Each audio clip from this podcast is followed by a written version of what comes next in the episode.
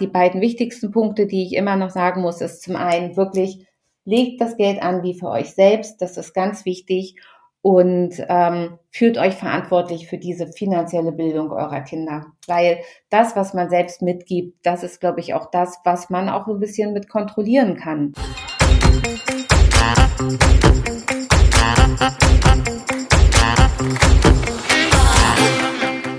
Hallo und willkommen zu einer neuen Folge unseres Podcasts Schwungmasse. Ich bin Maxi und ich freue mich heute mit meiner Kollegin Svetlana über das Thema Investieren fürs Kind zu sprechen. Svetlana arbeitet bei Comdirect als Führungskraft im Kundenmanagement und koordiniert unter anderem die Aufgaben eines größeren Teams und ist natürlich Expertin auf dem Gebiet Wertpapiere. Sie selbst ist auch Mutter und damit natürlich für heute die perfekte Gesprächspartnerin. Also in diesem Sinne, hallo Svetlana. Hallo Maxi, ja, vielen Dank. Ich freue mich. Ja, Svetlana, was war denn so der beste Finanztipp, den du deinem Kind mitgegeben hast? Ich glaube, als er klein war, das sage ich jetzt so, das weiß ich nicht genau, aber ich glaube schon, dass ganz gut war, war es das Thema ähm, zu sagen, verhandel jedes Jahr, wenn du ein Jahr älter wirst, zum Geburtstag dein Taschengeld, weil ne, der Bedarf verändert sich ja irgendwie auch und ich glaube, das trainiert er einfach ganz gut. Und jetzt, ich muss dazu ja sagen, unser Sohn ist 20 mittlerweile, denke ich, ist der beste Tipp für ihn, in Fonds zu investieren, jetzt schon zu beginnen. Also gerade wenn man so mit der Investition beginnt, sich ein Depot aufzubauen, ähm, weil man dort einfach viel, viel breiter aufgestellt ist als nur vielleicht in Einzeltiteln und ja, sind günstig, transparent und auch sehr flexibel, um da so ein bisschen reinzukommen. Ich denke, das würde er jetzt sagen.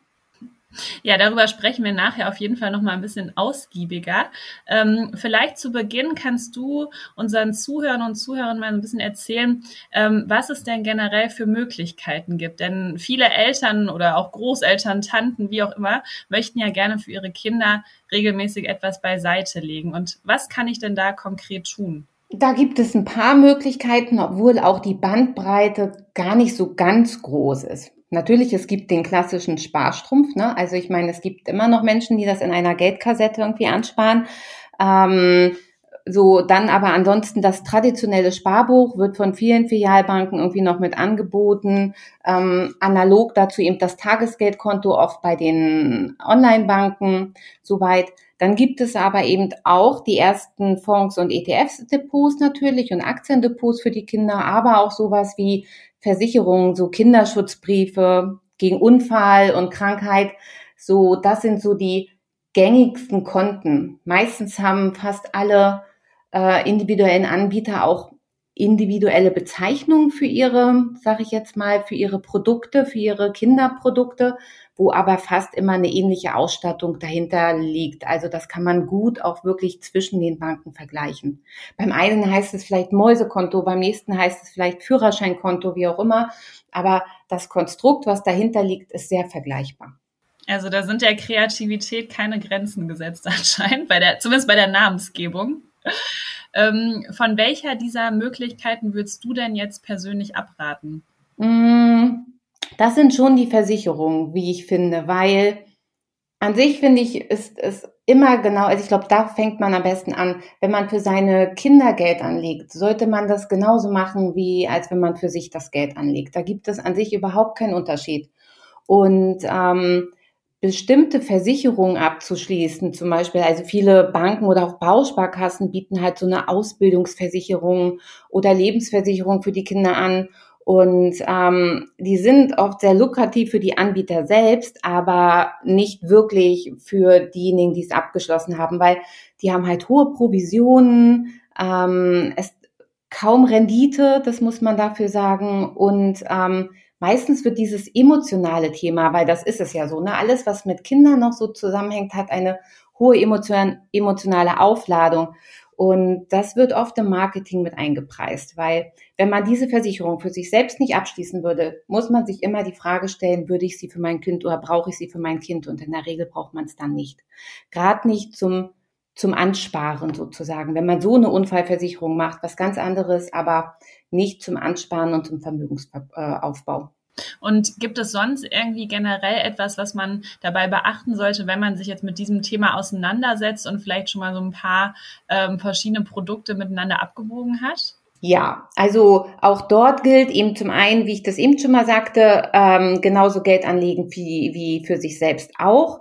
Weiterhin wäre es gut für den Vermögensaufbau der Kinder, dass es flexibel ist, auch dass man sich dort nicht zu lange bindet, ne, dass es transparent ist, dass man versteht, was man dort abgeschlossen hat, dass es schon noch eine Sicherheit mitbringt, weil man möchte das ja nicht irgendwie nachher irgendwie dieses Geld verlieren und eben, dass es geringe Kosten hat, aber auch irgendwie eine recht gute Rendite bringt. Also dass dieses Verhältnis gut ähm, äh, gegeben ist. Das sind erstmal so die Grundsachen, worauf man achten sollte. Dann sie, gibt es noch einen anderen Punkt, der in meinen Augen auch so ein bisschen wichtig ist, dass man mal überlegt, wie lange ist denn jetzt so mein Anlagehorizont? Also für wie lange möchte ich denn jetzt Geld anlegen? Die einen starten mit der Geburt, die anderen starten erst, wenn die Kinder zehn Jahre sind oder wie auch immer. Danach entscheidet sich vielleicht manchmal auch die Wahl des Produktes. Also gerade zum Thema, wenn wir zum Thema ETF oder Fondssparen kommen oder auch Aktiensparplan, ganz unterschiedlich, wie Eltern sich da entscheiden.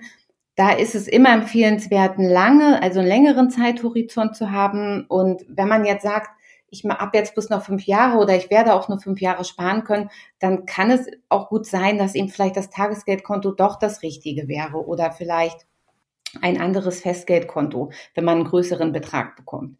Das wäre noch das eine, worauf man auch noch ein bisschen achten sollte. Und was auch ein Punkt wäre, ich selbst sage für mich immer auch, ich lege zum Beispiel auch in Fonds an, wenn ich ähm, vielleicht einen kürzeren Anlagehorizont von zehn Jahren habe. Es ist aber immer eine persönliche Entscheidung so. Man kann in so einem Fall auch immer ganz gut für sich sagen, vielleicht ist auch so eine digitale Vermögensverwaltung, also so ein Robo-Advisor etwas für, ähm, für die Eltern, weil die dort so ein festes ETF-Portfolio, wie auch immer, ähm, angeboten bekommen und das gleich dort drin verteilt bekommen und das vielleicht für die nächsten 10 bis 15, 18, 20 Jahre besparen. Das muss man halt immer gucken. Aber an sich sollte man immer darauf achten, dass man eine Anlage wählt, die man versteht und die für ein transparentes und die auch zum Anlagehorizont passt. Also auch hier kann man wieder sagen, es gilt das Gleiche wie für die eigene Geldanlage, wie man eben auch selbst für sich vorsorgen würde. Mhm. Es gibt gar keinen Grund, also warum es gibt keinen Grund für Kinder, das anders zu machen. Das wird uns manchmal gern verkauft, das muss man auch so sagen. Das wird gern verkauft von Instituten, aber einen Grund dafür gibt es nicht. Ja, ja, und ich glaube, das ist wahrscheinlich wie in vielen anderen Lebensbereichen auch so das, was mit dem Kind zu tun hat. Ähm, da will man natürlich auch nur das Beste fürs eigene Kind und dann ähm, lohnt sich das natürlich für viele, ähm, ja, für viele Produktanbieter oder generell für Dienstleister, die dann äh, da so ein bisschen, ich sag mal, so eine Kindersteuer vielleicht noch draufsetzen, ne? weil es vielleicht auch bei den Eltern dann ähm, sehr gut angenommen wird. Ja, weil es auch für einen so als äh, viele Eltern als als Muss-Produkt sozusagen. Ne? Mhm. Ne? Ich muss da ja was machen und ja, dann und und dann muss das ja, dann muss das auch fürs Kind sein. Aber also also muss diesen Namen mit dem Kind tragen, was ja überhaupt nicht not tut. Also ja. überhaupt nicht. Aber ja. das ist wirklich, das ist das ist ein, muss man sagen, so ein kleiner Marketing-Nutzen, der damit ausgespielt wird. Ist ja in der Werbung, ist ja bei anderen ähm, bei anderen Produkten für Kinder ja auch nicht viel anders. So. Und da wird halt immer das ein ja. bisschen anders aufgeladen und ein bisschen anders verkauft und gern noch mal ein bisschen teurer, als wie es vielleicht einfach ähm, ja auch einfacher gehen würde oder halt nicht so bunt oder es gibt ja ganz viele Möglichkeiten. Hm. Wir haben ja zu Beginn schon einmal drüber gesprochen. Äh, du hast ja selbst ein Kind, hast ja schon mal die äh, Spartipps oder beziehungsweise die besten Finanztipps für dein Kind schon verraten. Ähm, aber wie sorgst du denn persönlich für dein Kind finanziell vor oder wie hast du es getan? Mhm. Also noch sind wir in dem Prozess. Also, also es war, es ist jetzt, es ist noch ein laufender Prozess sozusagen. Da ist mein, mein Beitrag noch nicht abgeschlossen, was aber auch okay so ist, weil der befindet sich gerade im Studium und dann finde ich, ist das vollkommen fein. Ähm, wir haben uns dafür entschieden, per, in dem Fall per Fondssparplan oder per Fonddepot, ne, es waren jeweils Fondssparpläne, für ihn vorzusorgen. Und eben auch der zweite Punkt ist auch das Thema, das war so Sponsoring der Großeltern. Das waren die beiden Säulen, wo so ein bisschen seine finanzielle Absicherung mit erfolgte, was ja oft so auch so ein bisschen Standardsäulen sind, dass man sagt, einmal machen vielleicht die Eltern was oder eben die Großeltern oder eben manchmal auch Paten. So, das ist ja auch ein Punkt, wo der eine oder andere Pate sagt, Mensch, das ist, das ist mein Beitrag jetzt, um meinem Patenkind etwas Gutes zu tun. Und so konnten viele Etappen, die bis dahin gelaufen sind, ob jetzt ein Führerschein oder das Auslandsjahr, was angestanden hat und so weiter, so konnte das wirklich ähm, für ihn gut bezahlt werden. Und er konnte für sich da auch ganz sicher und mit einem ruhigen Gewissen das antreten.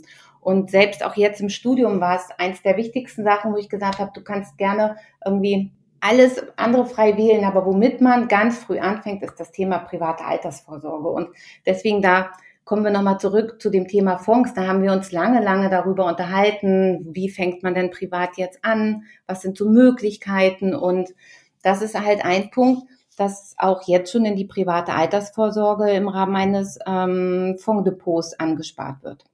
So.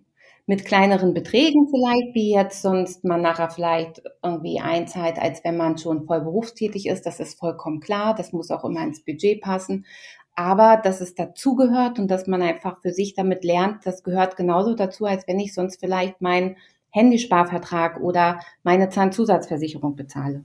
Mhm. Ich höre da schon ganz gut heraus, dass, glaube ich, bei dir auch dieses Thema ähm, Finanzbildung eine große Rolle spielt. Also, dass du deinem Sohn schon früh ähm, vermittelt hast, ähm, was jetzt die Produkte vielleicht sind oder wie, was ein Depot ist, äh, wie man vorsorgt und so weiter.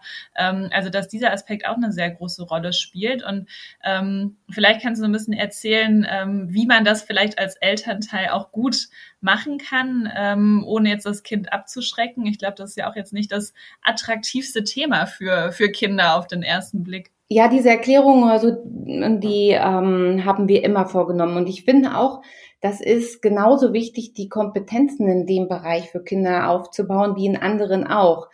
Also ich selbst sage auch immer gerne, um so eine um so musikalische Skills aufzubauen, schicken wir die Kinder auch gerne vielleicht in die Musikschule irgendwie so, um ähm, Skills aufzubauen, was das Thema Teamfähigkeit angeht oder sportliche Aktivitäten oder Umgang mit Erfolgen, Niederlagen, schicken wir sie in Sportverein und dann machen sie da ihre Erfahrungen. Wir bringen denen bei, wie gutes Essen funktioniert und wie wir mit anderen Menschen umgehen, wie so ein gutes Sozialverhalten ist und versuchen dort so Sozialkompetenzen bei unseren Kindern zu, ähm, zu setzen. Und finanzielle Bildung, finde ich, gehört für mich genauso da rein, weil im Zweifel muss man sich auch dort immer sagen, wenn wir selbst als Eltern das nicht tun, wer wird es denn dann tun? Dann wird es wahrscheinlich, dann haben wir gar keinen Einfluss drauf, wer es überhaupt mal tut und ob es eben getan wird. Und deswegen ist es so ganz, ganz, ja, finde ich elementar, dass es mit da reingehört. Und wenn so die ersten Sachen sind, daran kann ich mich bei uns auch gut erinnern, ähm, wir, dass man halt sagt, das Geld, was aus dem Geldautomaten kommt, das ist schon Geld, was man erwirtschaftet hat, ne? Weil für Kinder ist es ja oft erstmal eine Maschine und da kommt Geld raus und wenn wenn das Geld benötigt wird, dann wird auch gesagt, ja, dann gehen wir zum Geldautomaten, was ja auch erstmal ein logischer Schluss ist. Aber dass man mal anfängt, damit zu erklären, wie kommt dieses Geld in diesen Automaten und welchen Auftrag hat der sozusagen. Und ähm, das sind Themen, die, finde ich, immer, immer laufend dazugehören. Also egal, ob das Kind jetzt zehn Jahre ist und sein erstes Taschengeld sparen will, ob das Kind nachher 12, 13, 14, 15 wird, nachher steht das erste eigene Konto an, was auch wirklich wichtig ist, was Eltern mit begleiten sollten und auch diesen Umgang mit so einem Konto erklären, weil was heißt denn jetzt eine Habenbuchung auf meinem Konto? Was heißt eine Abbuchung auf meinem Konto? Wie, wie gleiche ich ein Konto ab? Wie, wie mache ich das? Ist es wichtig, darauf zu gucken oder das nicht zu kontrollieren? Und das ist ein Prozess, der laufend dazugehört. Und je häufiger man das macht und je regelmäßiger das so zum Begleiter wird im Alltag, ist es auch irgendwie sehr klar für die Kinder. Und ich finde, Klarheit macht immer keine Angst. Also Klarheit nimmt die Angst und daher finde ich, ist es so, so wichtig, dass wir mit Kindern von Anfang an auch über das Thema Finanzen reden und auch über Thema Geld reden, weil wir reden über alles andere auch und von daher ist es eine ganz wichtige Kompetenz, die wir als Eltern unseren Kindern mitgeben sollten. Und auch jetzt muss ich sagen, wir sprechen immer über Investitionen, weil auch da hilft Offenheit irgendwie, finde ich, weil es ist ja kein Thema, was man totschweigen muss, nur weil man es selbst nicht gelernt hat, vielleicht damit umzugehen. Ich finde, es ist ein Thema, was die gesamte Familie betrifft und darüber kann man auch gut reden. Und im Dialog mit den Kindern werden die Fragen stellen, die werden Verständnis dafür dadurch entwickeln. Und gerade im Hinblick, zum Beispiel, wenn Kinder studieren wollen, ist es doch auch ganz wichtig, dass man darüber mal spricht, was kostet sowas. Ähm, zum Anfang wird man eben mehr Kosten haben als Einnahmen. Sowas ähm, rentiert sich ja oft erst später und das ist doch eine gute Vorbereitung, wie man über andere Sachen vielleicht mit seinem Kind auch spricht. Von da finde ich das ganz, ganz, also ich finde das ganz wichtig und auch eine ganz große Selbstverständlichkeit. Ja, absolut, Svetlana. Ich glaube, daran können sich viele auch ein Vorbild nehmen. Ähm, und da waren ganz wichtige Punkte und Themen, die du angesprochen hast. Ich würde jetzt gerne noch mal so ein bisschen ähm, spezifischer auf, auf das Thema Depot schauen. Ähm, und zwar ähm, gibt es ja bei Comdirect zum Beispiel das Junior Depot. Kannst du vielleicht einmal erklären, was das Junior Depot genau ist und wie es funktioniert? Klar, sehr gern. Das Junior Depot ist, ist von der Sache her genauso ein Depot ähm, wie ein Erwachsenendepot. Man bekommt halt einmal sein Depot und man hat sein Verrechnungskonto dazu. Entscheidend ist, dass dieses Konto auf den Namen des Kindes eröffnet wird und eben durch beide Elternteile sozusagen ähm, eröffnet wird mit einer Verwaltungsvollmacht von den Eltern. Die können dann also bis zum 18. Lebensjahr des Kindes verwalten, die so, sozusagen die das Guthaben und das Depot auf diesem Konto mit dem 18. Geburtstag dann gehört dieses Depot automatisch dann dem Kind zur freien Verfügung. Und das ist auch ein Punkt, finde ich, was man als Elternteil auch immer mit beachten sollte. Es gibt so schön diese Regel, geschenktes geschenkt. Und ähm, das zählt auch für Gelder auf einem Junior-Depot sozusagen, weil das Geld ist auf den Namen des Kindes angelegt und ähm, darf auch nicht für Unterhalt zum Beispiel des Kindes ausge ausgegeben werden oder nicht für die Klassenfahrt oder um ähm, wie auch immer. Und ähm, ja, und die Kinder können nicht darauf zugreifen, aber wir als Eltern haben darauf eingezahlt. Und das ist aber das Wichtige, dass wir in dem Moment ja eine Schenkung für unsere Kinder machen. So, das finde ich ist immer noch mal ein ganz wichtiger Punkt. Und das ist im Endeffekt das Junior Depot. Das Junior Depot wird also von den Eltern eröffnet, bis zum 18. Geburtstag von den Eltern verwaltet und dann mit, also ähm, mit dem 18. Geburtstag geht es automatisch ähm, auf den Namen des Kindes alleine über. Hm. Nun ist es ja so, dass jetzt nicht jeder Broker direkt eine Art Junior-Depot ähm, anbietet. Ist es dann auch möglich, dass ich zum Beispiel mein eigenes Depot weiter bespare und zum Beispiel dann einfach einen, ich sag mal, einen weiteren Sparplan anlege für mein Kind? Ja, natürlich, das ist auch möglich. Also die ähm, es gibt ja die beiden Möglichkeiten. Entweder man eröffnet ein Junior-Depot oder man lässt das in seinem eigenen Depot mit einem extra Sparplan oder man eröffnet einfach persönlich noch ein zweites Depot und bespart da drin.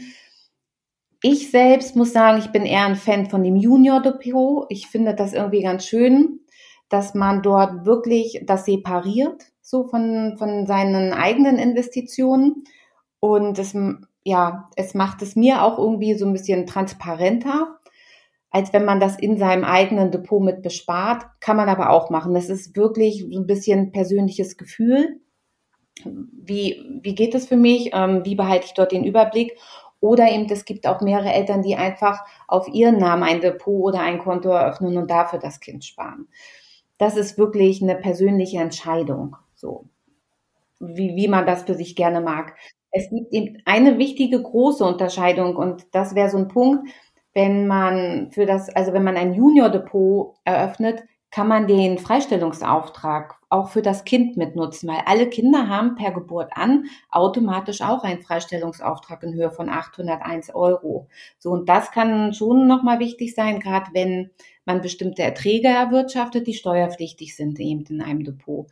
Hat man sein eigenes Depot, geht das alles zu Lasten des eigenen Freistellungsauftrages und dann kommt man, muss man halt schauen, kommt man mit diesen 801 Euro hin oder auch eben nicht. Und was würdest du sagen oder empfehlen, ähm, eher einen Sparplan anlegen oder eine Einmalanlage? Was gibt es da für Vor- und Nachteile?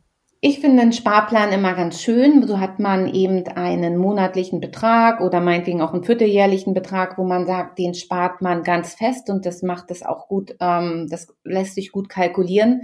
Es spricht aber auch überhaupt nichts gegen eine Einmalanlage. Angenommen, es ist Geburtstag und das Kind bekommt ein bisschen Geld zum Geburtstag von Verwandten und Großeltern, dann kann man das auch gebündelt in eine Einmalanlage entsprechend investieren.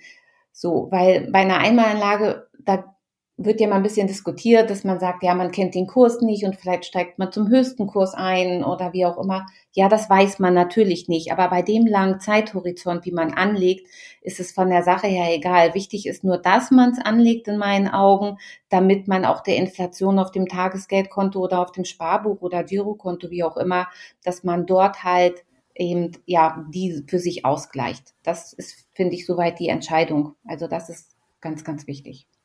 Mhm. Und wenn man jetzt ähm, beim Sparplan ähm, nochmal darauf schaut, zum Beispiel, wenn ich jetzt zu einem gewissen Zeitpunkt mal nicht zahlungsfähig bin, ähm, kann ich dann auch diesen Sparplan ganz normal aussetzen, wie jetzt bei mir ähm, mit, mit meinem eigenen Depot oder bei meiner eigenen Geldanlage auch? Oder gibt es da irgendwelche gesonderten Regeln?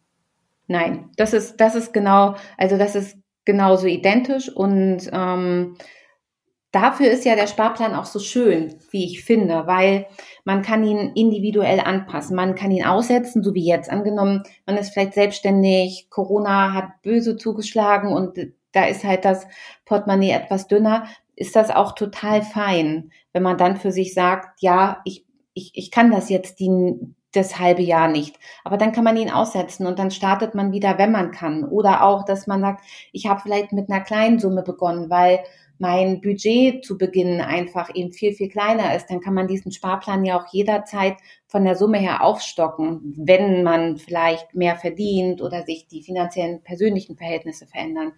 Da hat man mit dem Sparplan immer eine sehr, sehr schöne Flexibilität.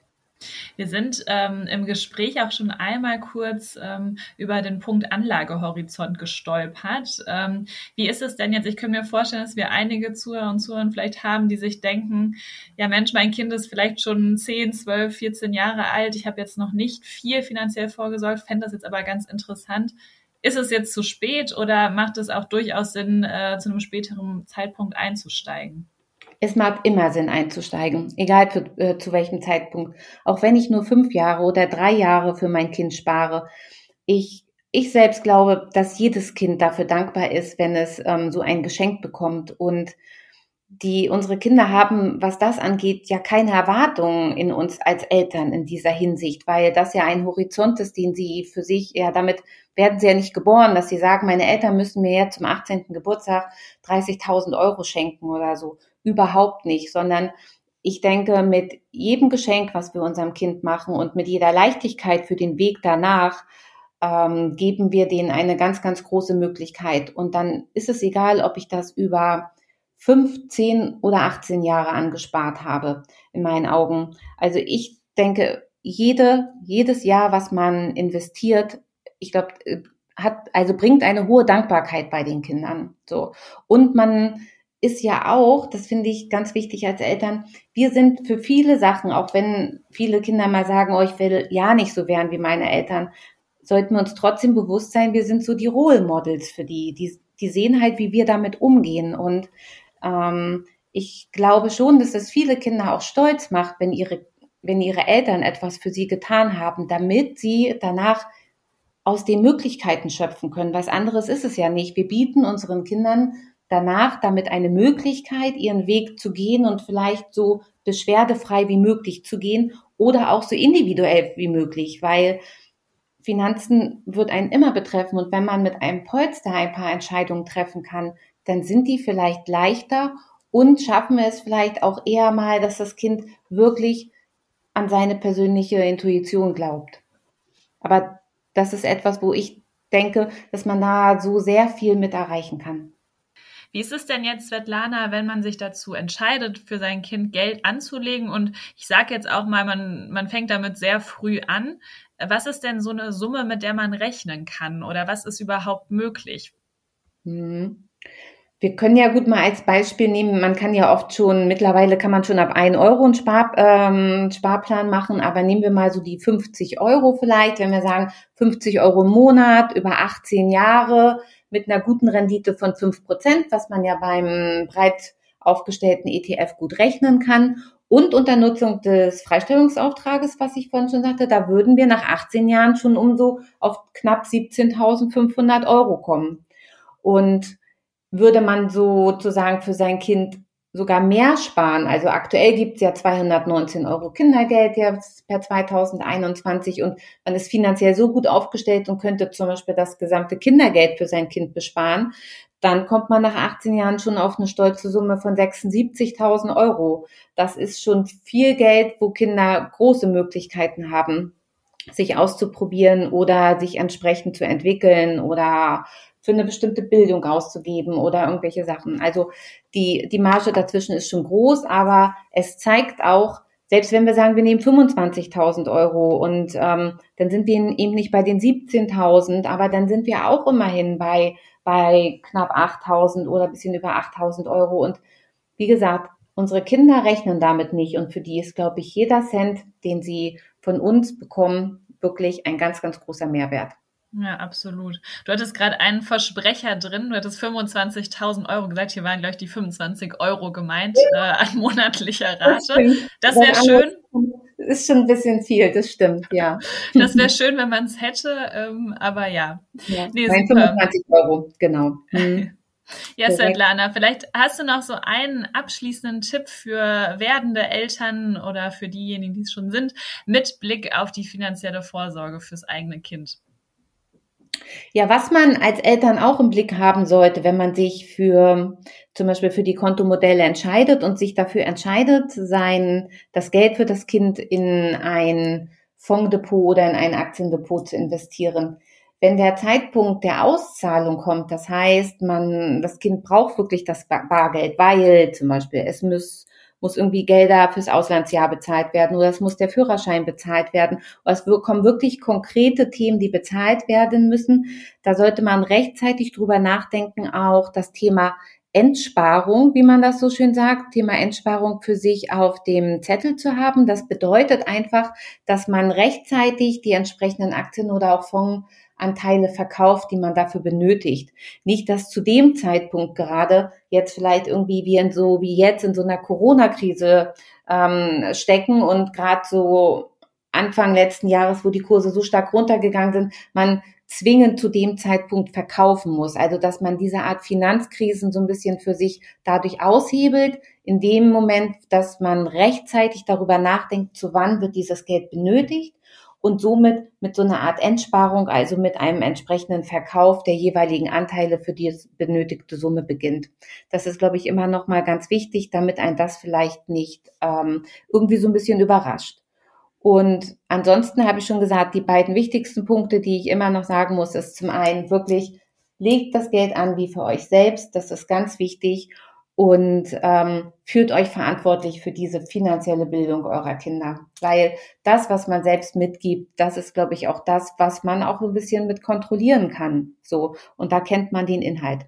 Ja, vielen Dank für diese wertvollen Tipps. Ich glaube, da können wir ganz, ganz viel von mitnehmen. Ähm, und äh, danke auch für deine persönlichen Erfahrungen, Svetlana. Also ähm, ja, wie gesagt, viele wertvolle Tipps, äh, die der ein oder andere bestimmt äh, jetzt mitnehmen kann und äh, ja, fürs eigene Kind oder für fürs Enkelkind äh, vorsorgen kann. Also danke fürs Gespräch und bis ganz bald. Ja, sehr gern, Maxi. Vielen Dank auch an dich.